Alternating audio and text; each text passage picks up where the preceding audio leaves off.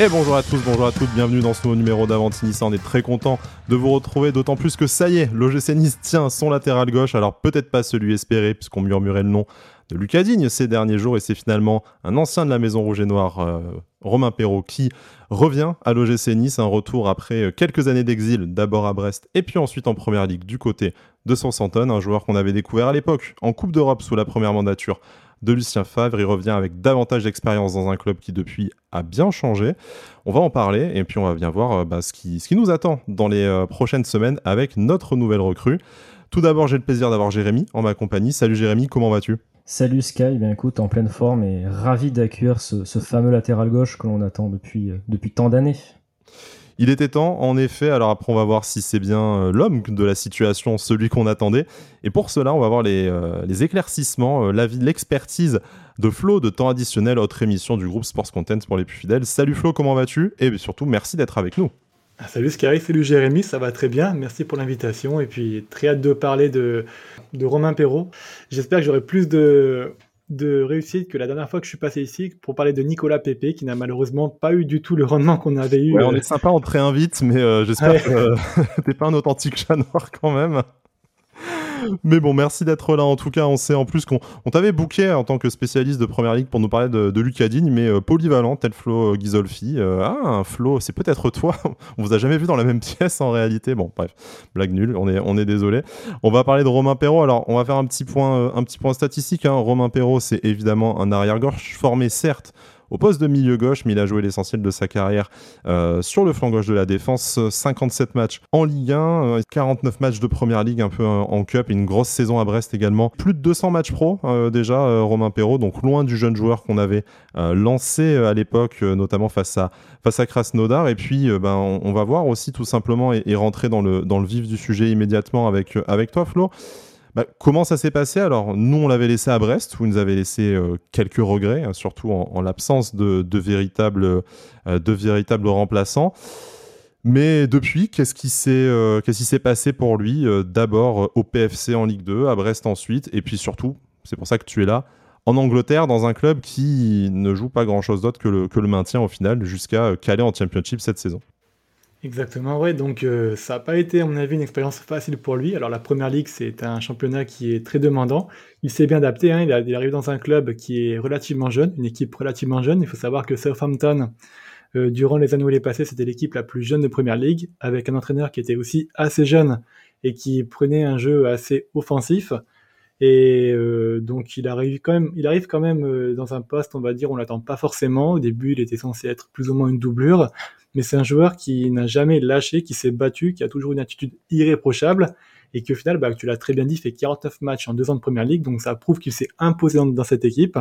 Malheureusement, sportivement, ça s'est pas très bien passé, puisque comme tu l'as aussi dit, Southampton a été relégué l'année passée, c'était une saison, on va dire, euh, pas bonne du tout, mais il faut savoir que ça reste un joueur qui a été apprécié par les supporters, pas de, par sa mentalité et de par sa combativité. Il a eu des, il a eu des lacunes, il a eu des très bons matchs comme des moins bons matchs, mais dans ce marasme qui a été Southampton la saison passée, puisque donc ils ont fini bon dernier de première ligue et ils n'ont pas gagné beaucoup de matchs, c'est l'un des seuls joueurs, on va dire, qui a été euh, épargné par les critiques au niveau des supporters. Euh, les supporters, je regardais un peu les, les avis euh, de la fanbase là-bas lui ont donné une note en moyenne qui est autour de 5 ou 6 sur 10 quand on est plus proche de 3 ou 4 sur 10 pour, pour le dernier, a priori, ça fait partie des, euh, ça fait partie des leaders.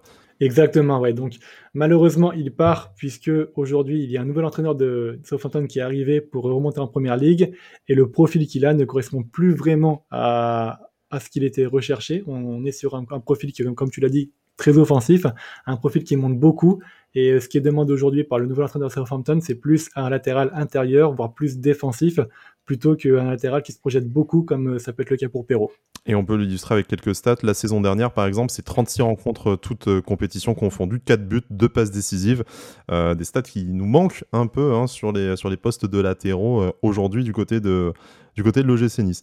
Euh, Jérémy, alors évidemment, euh, on va essayer de, séparer notre analyse de ce, fait. Hein. Malheureusement, on sait que l'OGC Nice était vraiment euh, tout proche de signer Lucas Digne. Alors la comparaison n'a pas lieu d'être, au-delà déjà du, profil évidemment, mais de l'expérience et peut-être même de la, qualité in fine du, joueur. Hein. Lucas Digne, international, voilà, accompli du côté, du côté de l'Angleterre également un peu, qui a fait bah, un peu toute l'Europe en laissant des bons souvenirs partout. Là, on est sur un autre profil, peut-être d'un d'un standing inférieur. C'est vrai que, comme on le disait hier dans notre émission au débrief du match face à Lyon, on a commencé un peu à en parler avec, euh, avec Pancho et Turkel.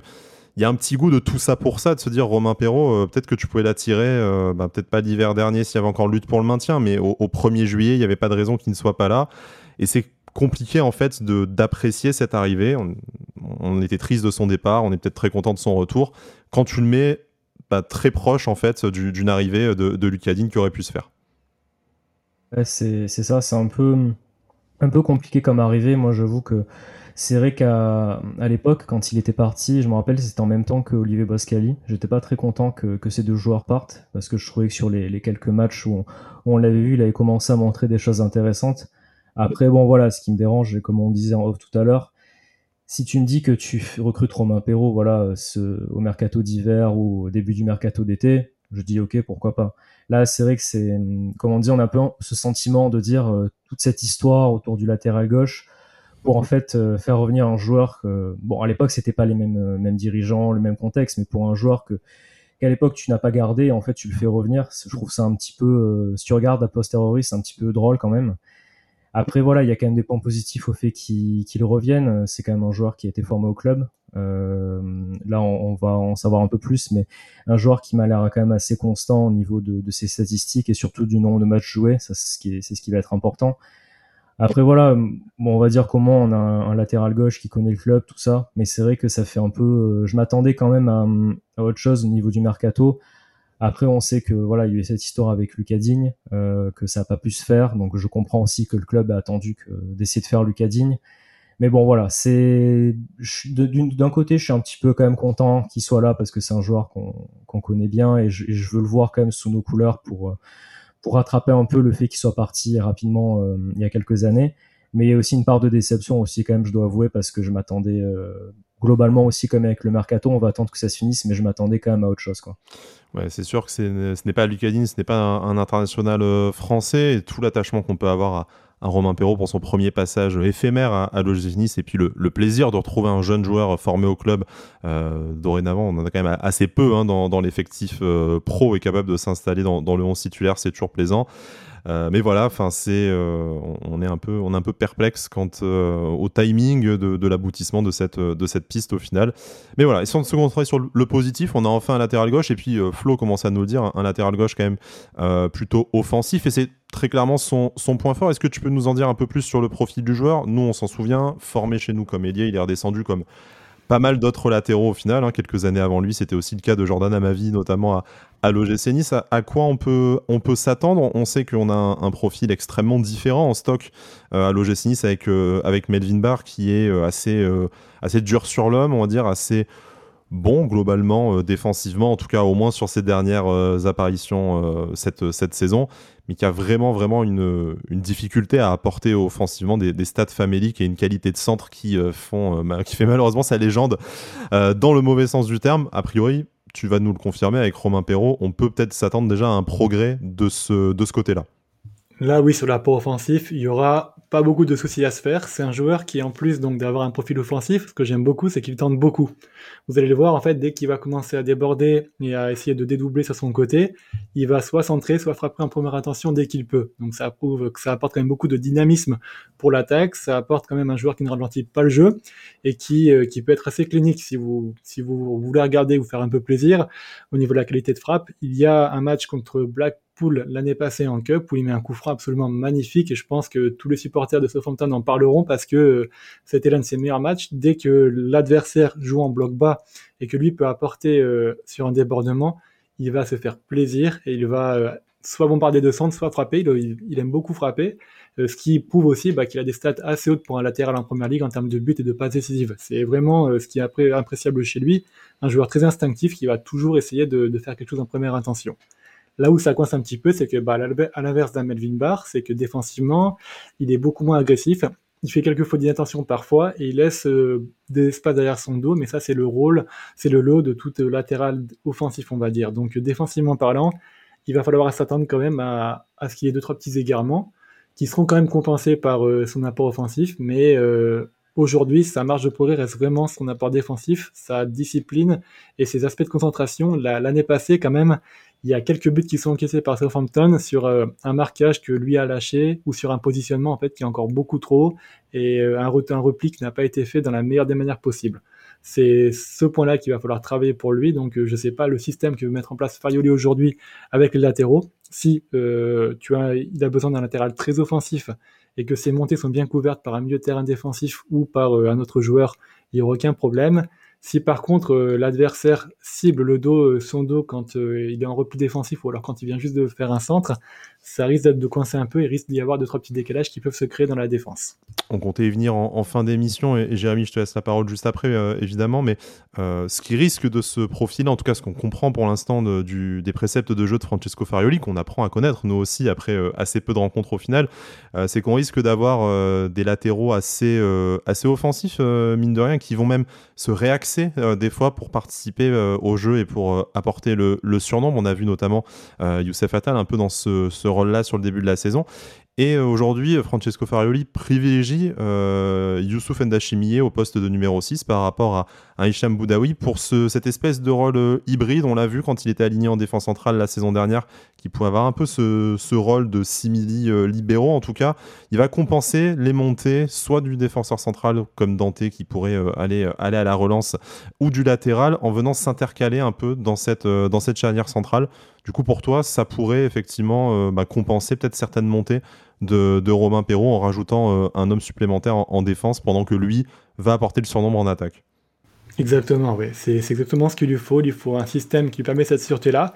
Le gros défaut de Southampton aussi la saison passée, c'est que justement, cette chose-là n'était pas forcément prête. Il avait euh, au milieu de terrain donc un joueur qui était Romain Lavia, qui faisait très bien le travail, mais qui était beaucoup trop esselé. Et tu avais donc du coup sur ses montées beaucoup d'espace aussi derrière. Donc euh, le système de Southampton n'était pas du tout optimal. Et ça explique aussi en grande partie les buts qui, ont été concédés euh, par sa faute. Je nuance quand même en disant par sa faute, puisque euh, si on devait faire le, la liste de tous les buts qui ont été concédés sur une erreur individuelle, Perrault est quand même en bas de liste. Hein. C'est pas le mm. joueur qui a fait le plus d'erreurs individuelles. C'est juste que donc de temps en temps il y a des sautes de concentration, ou alors peut-être parfois une euh, parfois un joueur qui est un peu trop tendre et qui se fait bouffer dans les duels défensifs. Mais là, c'est aussi la première ligue. En Ligue 1, tu as quand même beaucoup moins d'intensité dans les duels que ce que tu as en première ligue. Donc, cette, chose-là devrait être facilement corrigible. Euh, je vais aussi mettre, par contre, un, petit bémol c'est que, donc, malheureusement, Romain Perrault s'est blessé assez gravement le début mai en première ligue. Il s'est euh, cassé la cheville. Et la date de retour qui avait été communiquée à l'époque était le 1er juillet. Donc, ça veut dire que la préparation qu'il a fait avec Southampton est assez tronquée.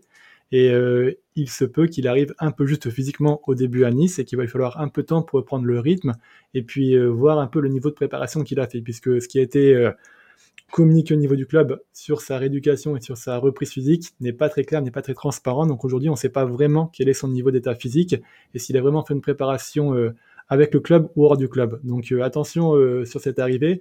Je suis pas sûr qu'il puisse en l'état commencer les premiers matchs ou s'il commence les matchs avec Nice, ce sera peut-être pas sur les 90 minutes, mais plus sur 45 euh, minutes ou 60 minutes, le temps qu'il prenne le rythme et qu'il euh, se récupère complètement de cette blessure qu'il a eue. Je ne sais pas pourquoi, Jérémy, je suis sûr que tu allais poser la question sur le sujet des blessures. Exactement, c'était ma question parce qu'on sait que c'est un sujet euh, dans notre club qui, qui, dérange un petit peu au niveau des blessures, ça arrive souvent. Et bon, là, tu, tu viens de répondre un petit peu avec cette blessure-là. D'ailleurs, ça me, ça me rassure pas trop. Je, ne savais pas qui, qui de blessure. Mais est-ce que, mis à part cette blessure-là, c'est un, un joueur qui a plutôt tendance à se blesser ou par exemple des blessures musculaires ou est-ce qu'il est quand même assez constant euh, d'un point de vue euh, physique? Non, non, assez constant. Euh, hormis ça, les seuls matchs qu'il a ratés, c'était à cause du Covid qu'il avait contracté, il me semble, mais sinon, il n'y a pas eu de blessure musculaire ou autre. Quand on voit qu'il a fait 60 matchs avec la Coupe d'Europe, euh, euh, avec les, coupes nationales, pardon, à Southampton, ça montre quand même que c'est un joueur qui est relativement fiable et qui se blesse très rarement. là, malheureusement, le coup qu'il a eu, c'était durant un match. C'est ça n'a rien à voir avec une blessure musculaire, c'était un manque de chance. il est assez fiable hormis cela, donc à voir si la réduction de la cheville a été faite normalement. Généralement, sur une fracture de la cheville comme il a eu, on récupère assez assez sereinement, on va dire. Il y a juste, juste l'os qui est cassé, donc euh, je suis pas trop trop inquiet sur sa propension à, à être blessé. Il devrait être assez fiable de ce côté-là. Ouais, 37 matchs avec Brest pour sa saison avant son, départ. On récupère quand même un joueur qui est habitué des, saisons, des saisons pleines. Hein. Ça, change un peu, ça aussi c'est appréciable. C'est pas forcément tout à fait du standing qu'on attendait, mais on est quand même très très loin du joueur à, relancer, mais plutôt une, nouvelle histoire à, réécrire avec, euh, euh, avec l'OGC Nice euh, du coup.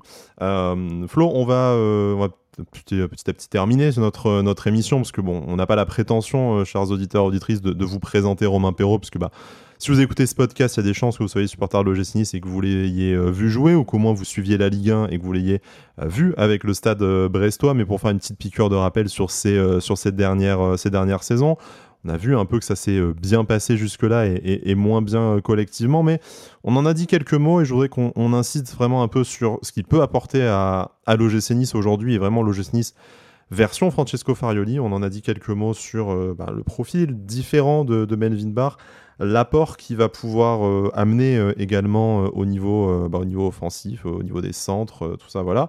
Maintenant, on va te poser un peu la question aussi niveau mentalité. Tu disais que c'était un joueur apprécié pour sa combativité euh, par les, supporters de, de, Southampton dans un marasme collectif, dans un collectif qui tourne a priori un peu mieux, euh, celui de, celui de l'OGC Nice, et peut-être en, cas de catastrophe ou en tout cas dans des moments euh, importants de match, ben, Romain Perrault, c'est quoi? C'est un, un, bon soldat, c'est un leader en, puissance. Ben, comment, alors, sans trahir un, secret de vestiaire que tu n'as peut-être pas non plus, mais voilà, comment il s'inscrit dans un, dans un groupe? Et euh, aujourd'hui que ce n'est plus le, jeune euh, sorti du centre de formation chez nous, euh, comment est-ce qu'il peut s'intégrer dans cette équipe tout en sachant évidemment qu'il n'est que prêté avec une option d'achat estimée entre 5 et 10 millions d'euros, donc qui permet quand même de se projeter dans, un, dans un futur à plus long terme. Alors, c'est pas un leader malheureusement. C'est aussi une des raisons pour laquelle Southampton n'a pas réussi à se maintenir, c'est qu'il y avait un gros manque de leadership. Par contre, Romain Perrault, c'est un vrai soldat. Il a toujours eu une très bonne communication. C'est pour ça qu'il était apprécié aussi des supporters. C'est que c'est un joueur qui ne triche jamais sous le maillot, qui donne toujours tout euh, à 100% et euh, qui a une vraie exemplarité aussi sur le terrain comme en dehors. Là, quand il s'est blessé, par exemple, assez gravement, euh, il n'a pas disparu du jour au lendemain, on va dire, du vestiaire ou de, de, la tribune. Il assistait quasiment à tous les matchs de son équipe. Il était assez présent pour son équipe. Il avait bien dit en conférence de presse après sa blessure qu'il était euh, euh, vraiment prêt à tout faire pour aider l'équipe malgré la blessure. Donc c'est vraiment un joueur qui a une mentalité irréprochable. Je rappelle qu'en plus il arrivait au Southampton, les gens ne s'attendaient pas forcément à l'avoir vu en tant que titulaire.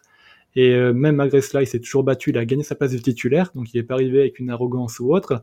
Et même sur la fin où il était en concurrence, par exemple avec d'autres latéraux de, d'autres profils ou même du même profil. Il s'est jamais plaint, il s'est toujours battu et c'est un joueur qui a toujours gagné sa place sur le terrain et à l'entraînement. Donc je pense que c'est un très bon joueur de complément qui va pouvoir s'inscrire dans un collectif qui tourne.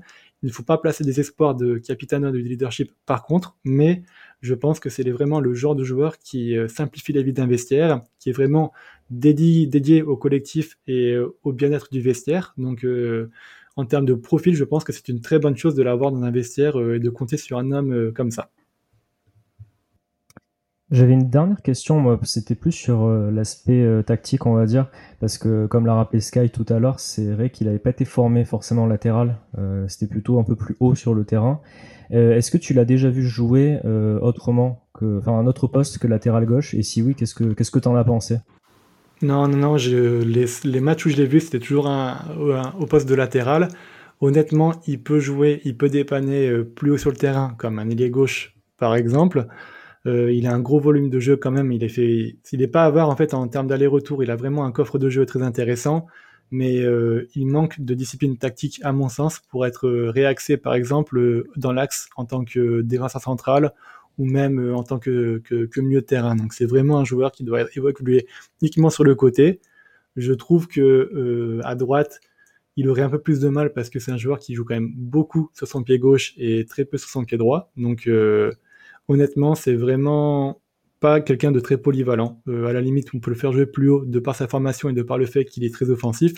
Mais je suis convaincu que son meilleur poste, là on peut en tirer le plus de choses, c'est vraiment latéral parce que donc il a vraiment ce coffre de jeu et ce ce fait qu'il ne soit pas avoir en effort et que malgré le fait qu'il ait une bonne qualité de centre, quand même, il n'a pas une qualité de centre exceptionnel au point de pouvoir être à 100% sur un poste d'ailier, par exemple. Et dans une défense à 5, un poste de latéral gauche, j'imagine que vu son profil offensif, euh, ça ne doit pas euh, trop poser de problème. Ah là, ce serait parfait pour lui du coup, parce que tous les problèmes qui ont été évoqués sur sa capacité à laisser de l'espace dans son dos, en fait, seraient compensés par un système à 3. Et euh, en fait, bah, son coffre de jeu serait vraiment bonifié dans un système de, dans un, dans un rôle de piston. Et je pense que c'est peut-être, on va dire, le poste où on pourrait obtenir le plus de choses de sa part, ouais.